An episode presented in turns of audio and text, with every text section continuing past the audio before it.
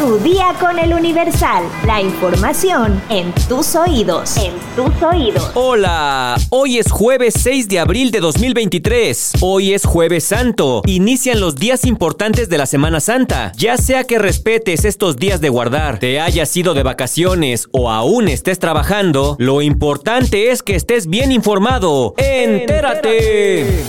Espectáculos. Un tribunal colegiado dejó sin efecto la orden de captura contra la actriz y presentadora de televisión Inés Gómez Montt, girada en octubre de 2021 por su presunta responsabilidad en el delito de defraudación fiscal equiparada por 12 millones de pesos y por el cual se le considera prófuga de la justicia. En sesión ordinaria, los magistrados confirmaron por unanimidad el amparo que un juez de distrito concedió a Gómez Montt en septiembre del año pasado contra el mandamiento judicial bajo el argumento de que no está suficientemente motivado y fundado por la Fiscalía General de la República, además de que existen una serie de contradicciones en la acusación formulada. Derivado del análisis jurídico, los magistrados coincidieron en que el juez del Centro de Justicia Penal Federal del Reclusorio Norte, Alberto Torres Villanueva, no precisó la conducta en la orden de aprehensión que libró, un aspecto que debió agotarse. Además, afirmaron, Torres Villanueva omitió detallar cuáles fueron los supuestos ingresos acumulables que debió declarar Gómez Montt, ya que en la denuncia se estableció que era una cantidad de 53.7 millones de pesos, mientras que en la información financiera analizada por los peritos se estableció un monto de 61.7 millones de pesos, lo que demuestra una discrepancia entre el hecho denunciado y el que se pretende acreditar. Señalaron que en un informe que se rindió se estableció que los ingresos acumulables de la contribuyente habían ascendido a 61 millones de pesos, pero en la orden de aprehensión, cuando se solicitó, se dijo que ascendían a 53 millones de pesos, siendo una de las contradicciones que destacó el juez de distrito para conceder el amparo a Inés Gómez Montt. Pues yo no sé, pero parece que la moraleja es, date a la fuga hasta que un juez te haga el paro.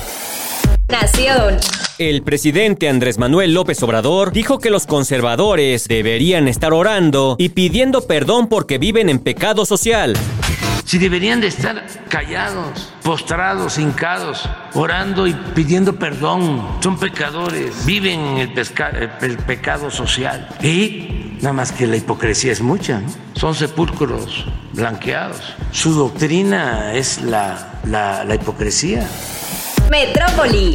Ni en Semana Santa el metro da tregua. Las estaciones Centro Médico y Chilpancingo se llenaron de humo, así lo reportaron usuarios de redes sociales. En videos y fotos, los pasajeros expusieron cómo en el andén se apreciaba la presencia de humo, mientras el tren se mantenía detenido y la gente salía a ver qué sucedía. Al respecto, el sistema de transporte colectivo Metro informó a la una de la tarde con 40 minutos que se realizó un corte de corriente en la línea para la revisión de vías y precisó que la circulación de los trenes se reanudaría en breve. Tras 10 minutos, confirmó que la operación había sido restablecida y que la marcha era continua. Sin embargo, los usuarios aseguraron que el metro dio este aviso 40 minutos después de que se había originado el humo en la estación y de que estuvieron detenidos hasta que intervino el personal. Otros pidieron más mantenimiento a las instalaciones e incluso hubo quien pidió que se les pagara el día laboral, pues aseguran que ya era demasiado tarde. En la zona, personal de seguridad industrial y protección civil laboraron para verificar las condiciones de seguridad en la operación y retirar restos de basura. Por su parte, el metro exhortó a evitar arrojar basura a la zona de vías y con ello contribuir a evitar incidentes en la operación y funcionamiento del metro.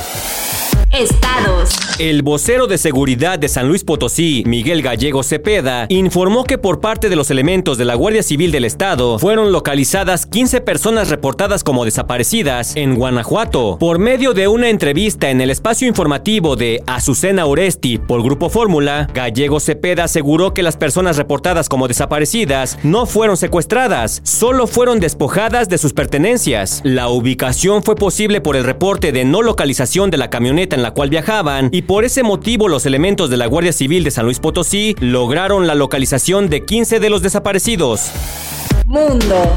La esposa del rey, Carlos III, ha sido identificada de manera oficial como la reina Camila por primera ocasión, luego de que el Palacio de Buckingham utilizó el título en las invitaciones para la coronación del monarca, que se celebrará el 6 de mayo. Camila, quien hasta ahora había sido identificada como la reina consorte, tiene el mismo estatus en las ornamentadas invitaciones de estilo medieval que serán enviadas a más de 2.000 personas y fueron dadas a conocer el martes 4 de abril. El nuevo título es otro paso en la transformación de la mujer que alguna vez fue considerada como una rompehogares por el papel que desempeñó en la ruptura del matrimonio de Carlos con la fallecida princesa Diana. Con el paso del tiempo, Camila se ha ganado a gran parte del público británico con su calidez y humor realista desde que contrajo matrimonio con Carlos en una ceremonia civil en 2005. La fallecida reina Isabel II emitió a principios del año pasado un comunicado donde mencionó que esperaba que Camila fuera conocida como reina consorte cuando Carlos se convirtiera en rey. Obstante, este 6 de mayo, Camila será coronada junto a su esposo y nombrada reina en la abadía de Westminster.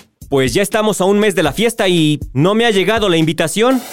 ¿Quieres conocer la historia de la cerveza? Escucha el podcast de dónde viene. Encuéntralo en todas las plataformas: Spotify, Google Podcast y Apple Podcast. ¿De dónde viene? Es una producción de El Universal. Universal. Ya estás informado, pero sigue todas las redes sociales de El Universal para estar actualizado. Comparte este podcast y mañana no te olvides de empezar tu día. Tu, día, con, El Universal.